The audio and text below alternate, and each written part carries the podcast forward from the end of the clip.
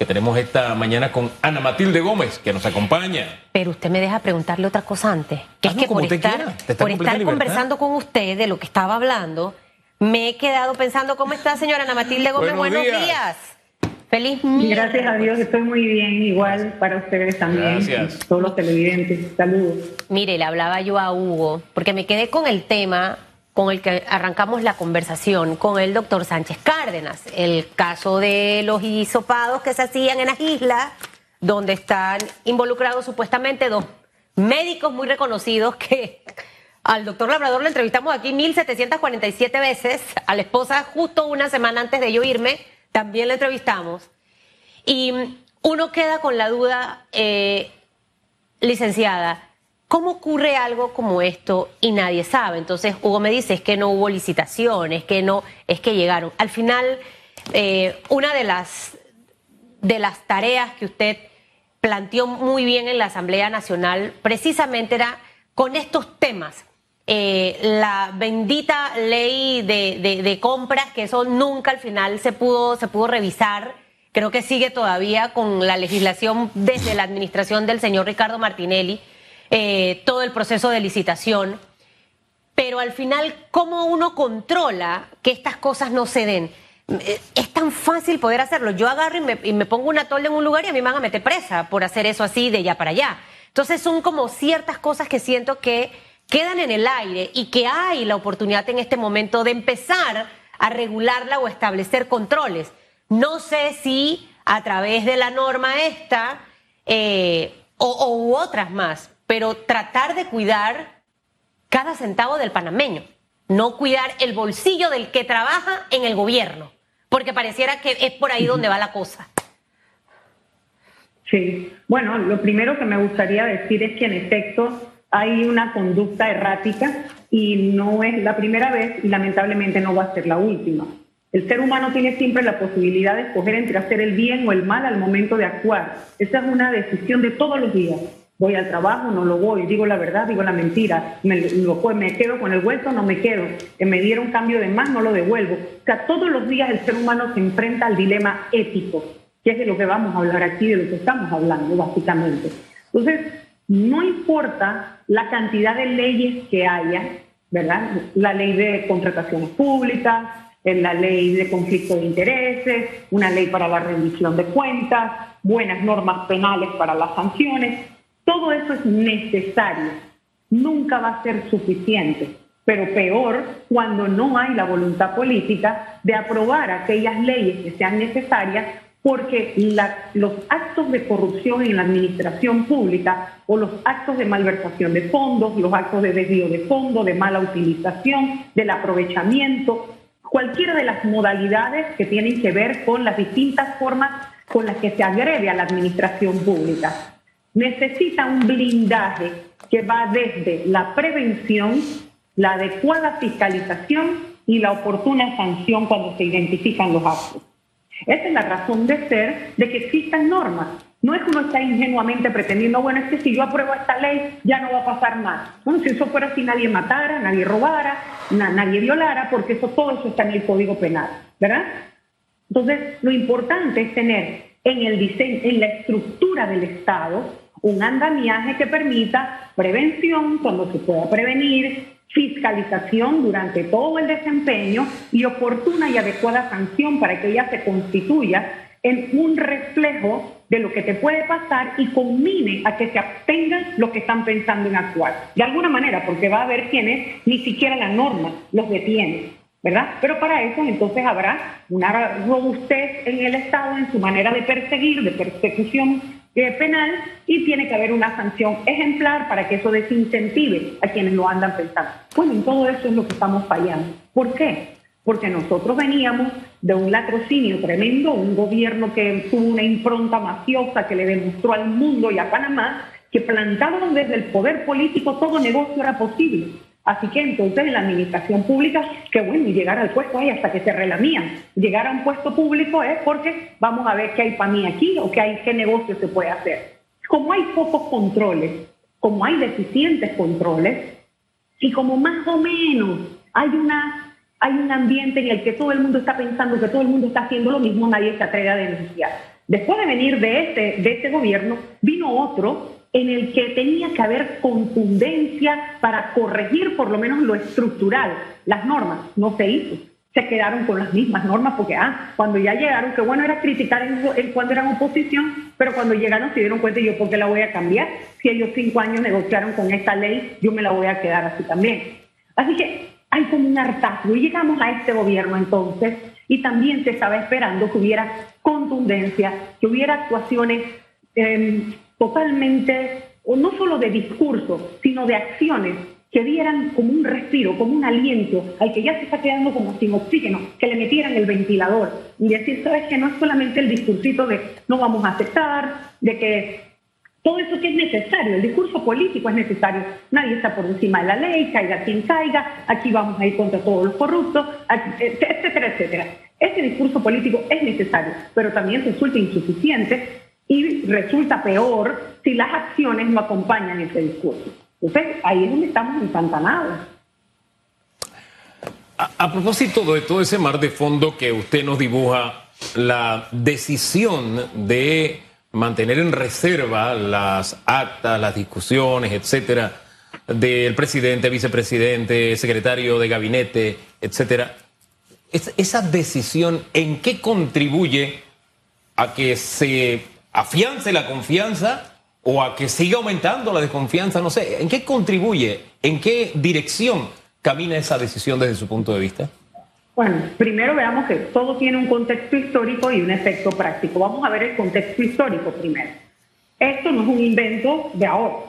Evidentemente, en el año 2002, cuando se aprueba la ley 6, de enero del 2002, la ley de transparencia y de acceso a la información y que dicta otras disposiciones en la administración pública, Allí hay una norma específicamente que, como en esa ley de ese momento se establecía la distinta clasificación de la información y cómo se accede a ella, hay una posibilidad en el artículo 14 de esa norma que señala precisamente nueve o diez numerales, creo que tiene, entre los que está la posibilidad de que el acceso restringido desde una, que no es que es confidencial, libre acceso, acceso restringido y confidencialidad, las cosas que son de acceso restringido las define la propia, el propio funcionario que tiene la competencia para ello, basado en alguna de esas características. Entonces, eso ya existe, eso se ha estado haciendo, en su momento se dictó y ahora en este gobierno el, el vicepresidente firma la resolución para extenderle el periodo. La propia ley dice eh, no, 10 años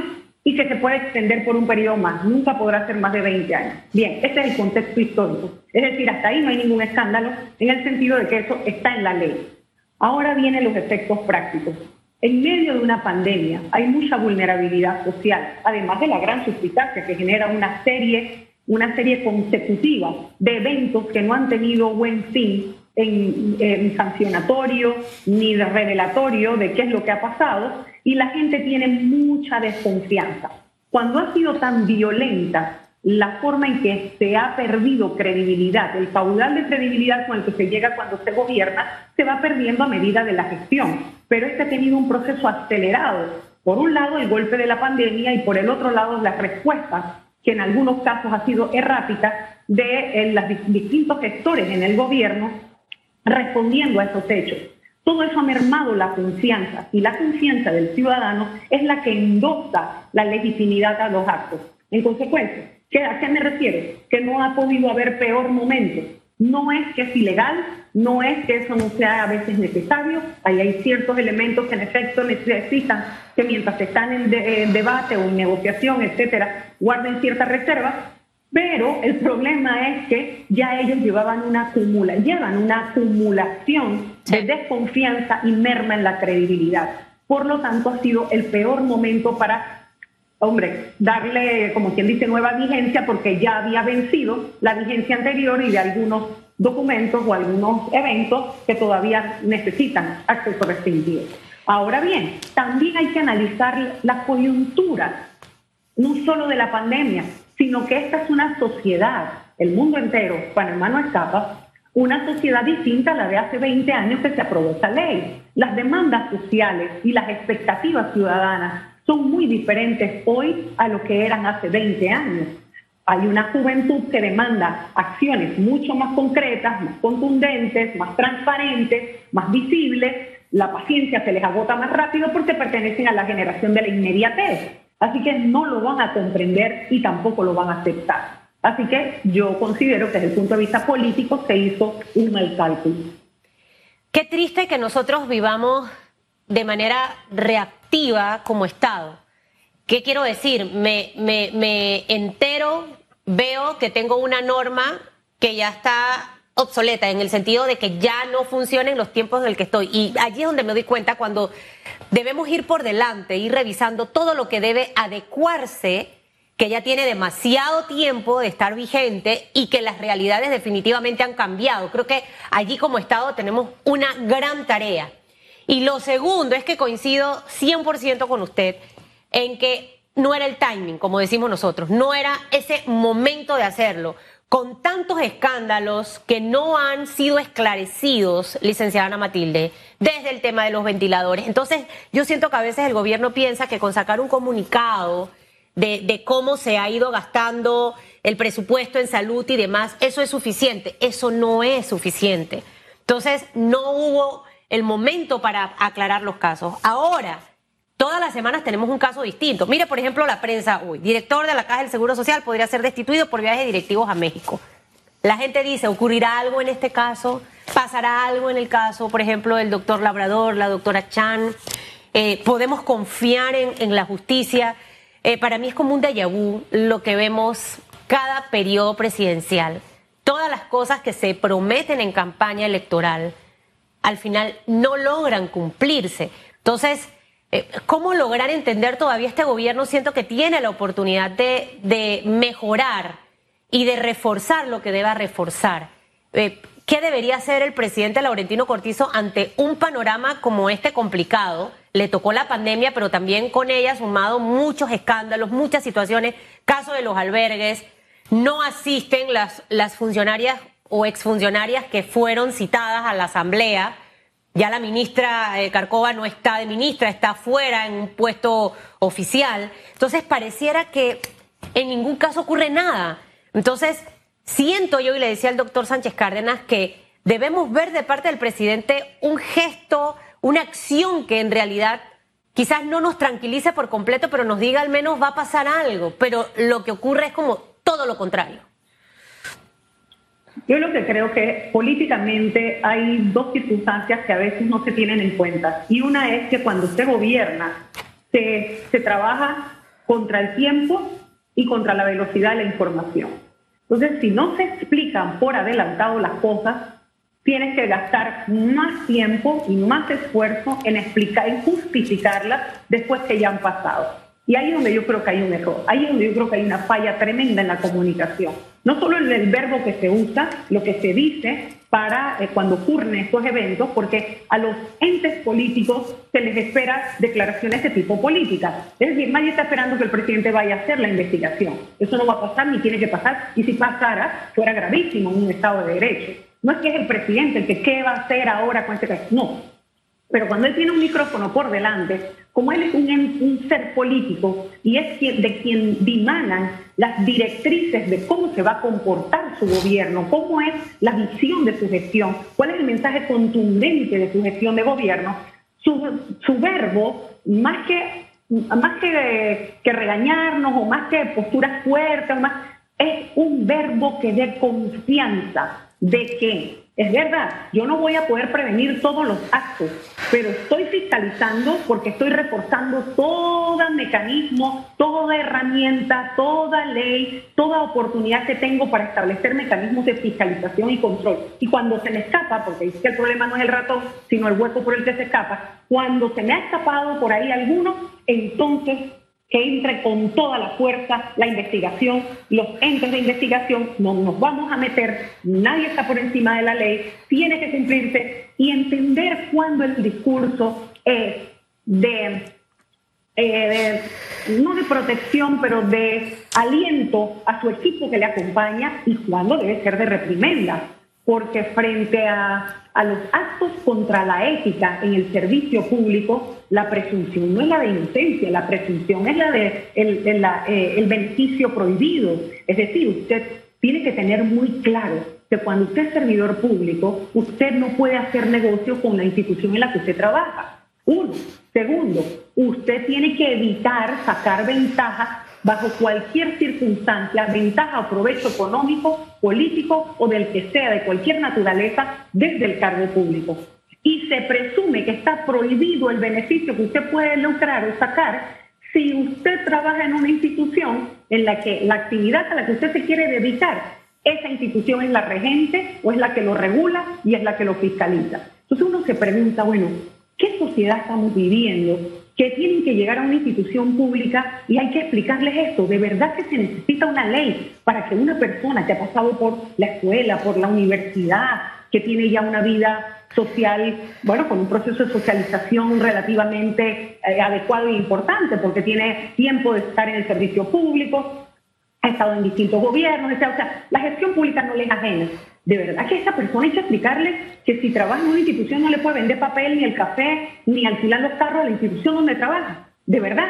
Entonces uno, uno dice estamos muy mal como sociedad. Y definitivamente desde la educación, desde los hogares, desde las escuelas, desde las universidades, estamos teniendo una falla terrible para que la sociedad, al momento de escoger sus mejores hombres y mujeres para hacer gestión de gobierno, resulta que estamos encontrando personas que ven el puesto público como un nicho de negocio. Eso no puede ser. Y definitivamente se necesitan respuestas contundentes que ven, que demuestren que allí, como está en la ley de conflicto de intereses, bueno, a ver, no es que hay una ley específica de conflicto de intereses, y uno puede entender que esa es necesaria todavía desarrollarla más, pero caramba, hay un código uniforme de ética de los servidores públicos que los rige a todos, es obligatoria, es de obligatorio cumplimiento. Y ahí está muy claro qué es lo que es el conflicto de intereses. Cuando su criterio se puede ver empañado porque sus intereses o laborales, personales, económicos, familiares o de amigos puede verse complicado a la hora de tomar una decisión para la institución en la que usted trabaja. Dígame si eso es complicado. ¿Usted ve esto con algún nivel de complicación? Por supuesto que no. Eso es de, fácil comprensión. Entonces uno dice, bueno, falta que en los gobiernos, en las distintas instituciones, se refuerce mucho más la capacitación, la difusión eh, de todas estas normas que ya existen, además de todas las que están en el Código Penal porque pues uno lamentablemente al servicio público no se está escogiendo a los mejores. Ahora, ¿qué normas rigen actualmente el conflicto de intereses? Hay una propuesta en la Asamblea, pero más allá del código de ética, etcétera, ¿qué, normas rigen que, bueno, tanta gente tiene esa óptica de que se va al gobierno a, aprovecharse de la cosa pública? ¿Qué, normas hay? ¿Es que son muy flexibles? ¿Qué sé yo? ¿Cómo están contemplados ese aspecto? No, no son flexibles, no son flexibles. Realmente ahí están. Primero, todas las instituciones, por un llamado que hizo la propia ley de transparencia en la gestión pública, que es la ley 6, desde el 2002, hizo un llamado a todas las instituciones a crear sus propios códigos de ética. Y después, como se vio que había por aquí y por allá, cada uno tenía su normativa, también se consolidó y se hizo el Código Uniforme de Ética en la Administración Pública, que rige para todos, centralizados y descentralizados, donde hay eh, eh, una participación accionaria del Estado también. O sea que eh, eso existe, esa norma está y es de mandatorio cumplimiento. Usted no la apliquen es otra cosa. Y es una norma de aquellas que se conocen como normas con dientes, porque tiene también un capítulo sancionatorio que incluye la amonestación verbal, la amonestación escrita, la suspensión del cargo y la destitución. Y claro que en el servicio público una de las medidas más contundentes de mensaje es la destitución del funcionario que viola cualquiera de estas normas, por supuesto dependiendo de la gravedad del acto. Así que yo lo que creo es que se aplica poco, pero no es porque no exista, y ahí está el conflicto de intereses. Y hay una serie de principios, como está el de probidad, que, es, evitar a toda costa sacar provecho en el cargo en el que usted está. Todo el que llega a un cargo público, bueno, no piensa. Eh, por ejemplo, voy a hablar de un caso muy concreto. En la época mía, el gobierno, el embajador de China me traía la invitación, de Taiwán, perdón, la invitación de que yo viajara con todos los gastos pagos, con mi esposo, por siete días, que iban a hacer un tour. Y yo decía, muchas gracias, pero no puedo Me parece que el país quedaría muy mal si yo acepto un viaje pagado por ustedes mientras tenemos las investigaciones de, de todas las donaciones de Taiwán aquí. Yo no las estoy haciendo, las está haciendo. Yo podría decir, bueno, es que esta investigación no me compete a mí, pero yo era la cabeza de la institución. ¿Cómo iba a aceptar semejante viaje reiterado dos veces, ah? con todo el ofrecimiento? Bueno, porque uno sabe que así se manejan los, países en su diplomacia y el acercamiento con las instituciones y para la hermandad entre los pueblos, etcétera. Pero yo me decía, pues es el modelo penal de ellos no es ni parecido al nuestro. ¿Qué voy a hacer allá? ¿Qué voy a ir a aprender? Digo, es un país muy bonito, todo para el turismo, pero yo no vine aquí a hacer turismo. El día que yo lo quiera conocer será cuando yo me jubile y yo me lo pueda pagar. Cosas como esa. Entonces oh. uno se pregunta, ¿qué está pasando en la cabeza de los funcionarios? ¿Por qué? Y viene la respuesta. Oh. Hay una sensación de que no les va a pasar nada. Y esa es la sensación que hay que combatir. O me quiero ir, yo me lo pago, aunque sea funcionario, pero sale todo de mi bolsillo y lo comunico. Ayer le decía a alguien, todo hay que comunicarlo. En este momento, la comunicación tiene que ir siete pasos por delante absolutamente de todo, porque todo se filtra y todo se sabe. Ya después cuando vienes a explicar, ya es difícil que la gente pueda tener en ti credibilidad. Ahora, señora Ana Matilde, escuchando tantas cosas y, y wow, de verdad que esta administración tiene solamente dos años todavía nos queda bastantito tiempo, más de la mitad diría yo. Eh, usted pudo haber estado en la posición en la que está hoy en día el presidente de la República, Laurentino Cortizo. Si usted tuviese un panorama como el que en este momento hay, ¿qué ajustes, qué cambios, cómo redirecciona ese barco porque todos los panameños necesitamos que a este gobierno le vaya bien para que al país le vaya bien. ¿Qué haría usted para acomodar un poco la cosa y tener resultados eh, no perfectos, pero más ir a lo positivo que a lo negativo? Siendo muy honesto y consciente de que uno no es lo mismo hablar en la perspectiva de lo que harías o hubieras hecho, que es un plano especulativo e ideal, con todas las condiciones diferentes en este momento, que estar metido en el conflicto, ¿verdad? Habida esa consideración, yo pensaría que lo primero es una profunda reflexión de que yo no puedo seguir creyendo que todo el que está conmigo es perfecto. Yo tengo que entender que hay personas que, no, no tienen un perfil para el servicio público, que no han entendido que el servidor público tiene que explicar, no justificar. Se habla por adelantado, se explica, se dice. Y si la gente no entiende, se vuelve a explicar.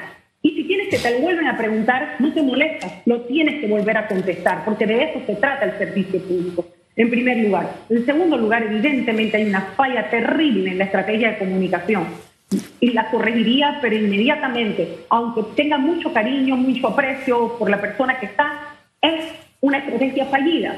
Así que también, ¿por qué? Porque definitivamente la agenda, la agenda comunicacional o la agenda de noticiosa no la está poniendo la gestión. Es decir, la gente no está hablando de lo que yo estoy haciendo bien o de lo que yo quiero que se hable. De lo que se está hablando es de todo aquello que tengo que salir a justificar. Luego entonces mi estrategia de comunicación es errática. Definitivamente destituir a quien tenga que destituir, cambiar a quienes tenga que cambiar y yo mismo reflexionar. Es, es realmente yo estoy cumpliendo con todo aquello que yo dije que iba a hacer, ¿qué me falta para recuperar? Y ese sería tal vez eh, el, el, resultado, el objetivo de esta reflexión para corregir el rumbo. Es una rápida acción para la recuperación de la poca confianza que me queda y para poder cerrar o contener el dique por el que se me está yendo a borbotones la credibilidad necesaria para gobernar, porque veo en cierne una crisis de gobernabilidad. Valioso, valioso. Creo que hay que escuchar mucho. A veces uno no le gusta escuchar lo que no quiere escuchar, pero a veces tenemos que aprender a escuchar y a evaluar y a ser muy autocríticos. Queremos que a todo mundo le vaya bien, necesitamos que la administración actual haga los ajustes que tiene que hacer. Y, sabe algo, Susan, sabe algo, que también uno cuando está en puestos muy importantes, muy delicados, uno, la salud física y emocional de uno se puede ver comprometida. Eh, porque si uno está todos los días pendiente de los ataques y demás, bueno, terminas no, no haciendo lo que tienes que hacer. Eso yo lo puedo entender, pero tú no te puedes aislar de todo. Tú tienes que coger una, dos o tres personas que no sean de tu círculo cercano, que sean personas honestas, personas transparentes, personas con alta formación, profundas convicciones democráticas, con altos valores cívicos y con trayectoria y experiencia, que puedan de alguna manera decirte aquello que tú no quieres escuchar. Porque hay un grupo muy cercano a ti que mantiene al rey encantado, que mantiene, como quien dice, y bueno, y esto es para parafrasear obviamente tantas obras de la literatura universal que existen con las que uno se puede orientar en ese sentido, de que le pintan una realidad que lo mantiene aislado y hay que recordar que la burbuja es solamente sanitaria, no puede ser una burbuja de gobernabilidad. Hay que conectarse con el pueblo y para poder conectarse hay que conocer realmente lo que la gente está sintiendo. No solo la gente a la que le llevan una bolsa de comida, no solo la gente que estaba en un estado tan mal que cualquier cosita que tú le lleves va a ser como un aire de esperanza, un, un aliento para seguir viviendo. Tienes que escuchar a aquellos también que han contribuido a ser nación y tienes que escuchar a aquellos que de alguna manera no votaron por ti, no creen en ti y que, pero con respeto, te van a poder transmitir cómo ven tu gestión de gobierno. Esa es la única, a mi juicio, la mejor manera de poder reenrumbar las cosas. No se puede pensar que uno no se equivoca. es un error gravísimo pensar que uno todo lo está haciendo bien. Disculpe que le dé un giro a, esta conversa, pero mientras la escuchaba me, ponía a pensar, ya, ya usted definió su futuro político, ya tiene un camino a recorrer, quiere ser presidente, quiere... ¿Qué, tiene usted así en, en el horizonte? Sí, lo primero que le diría es que este no es ni el espacio, ni el programa, ni el momento para hablar de este tema, pero con respeto sí le digo que mi interés siempre ha sido contribuir a la transformación social de este país, que tiene, tiene profundas fallas estructurales y que necesita decisión y compromiso para hacerlas a pesar del poder económico y del poder político. Se lo dejo hasta allí porque realmente eh, no, no, no, es, no es el espacio. Muchas gracias por la pregunta. Es que me quedo pensando, ¿no? Eso lo haría, se podría hacer mejor en la asamblea, se haría en la presidencia, pero bueno, usted dice que no es el espacio. No, yo también me hago todas esas preguntas, yo también me hago todas esas preguntas. ¿Ah, sí? todas esas preguntas. Y ya, ya se tiene, y ya se tiene una respuesta. Y ya se tiene una respuesta. Bueno, cuando la tenga, yo escogeré el mejor momento y el mejor espacio para decirlo. Es bienvenida para que lo hagan en radiografía. Sí. Este es el espacio de las primicias. Gracias. Muchísimas gracias. a usted. Que tenga buen día. Igualmente, igualmente. Gracias. Ana Matilde Gómez, ex candidata presidencial, ex procuradora, ex diputada. Actual rectora de la universidad. Decana. De, perdón, decana de la. Decana. Creo que interesante lo que planteó y siempre en esta mesa con mucho respeto los aportes eh, para que sean escuchados. Al final, como seres humanos, nos cuesta mucho, Hugo, de verdad, cuando, cuando ella decía, hasta los que no votaron por usted, hasta los que no creen en usted, cuán difícil le puede costar a un ser humano el, llamar a una persona que no votó por mí, que no cree en mí. Me, me sigue, creo que es el grado, uno de los grados más elevados de humildad del ser humano.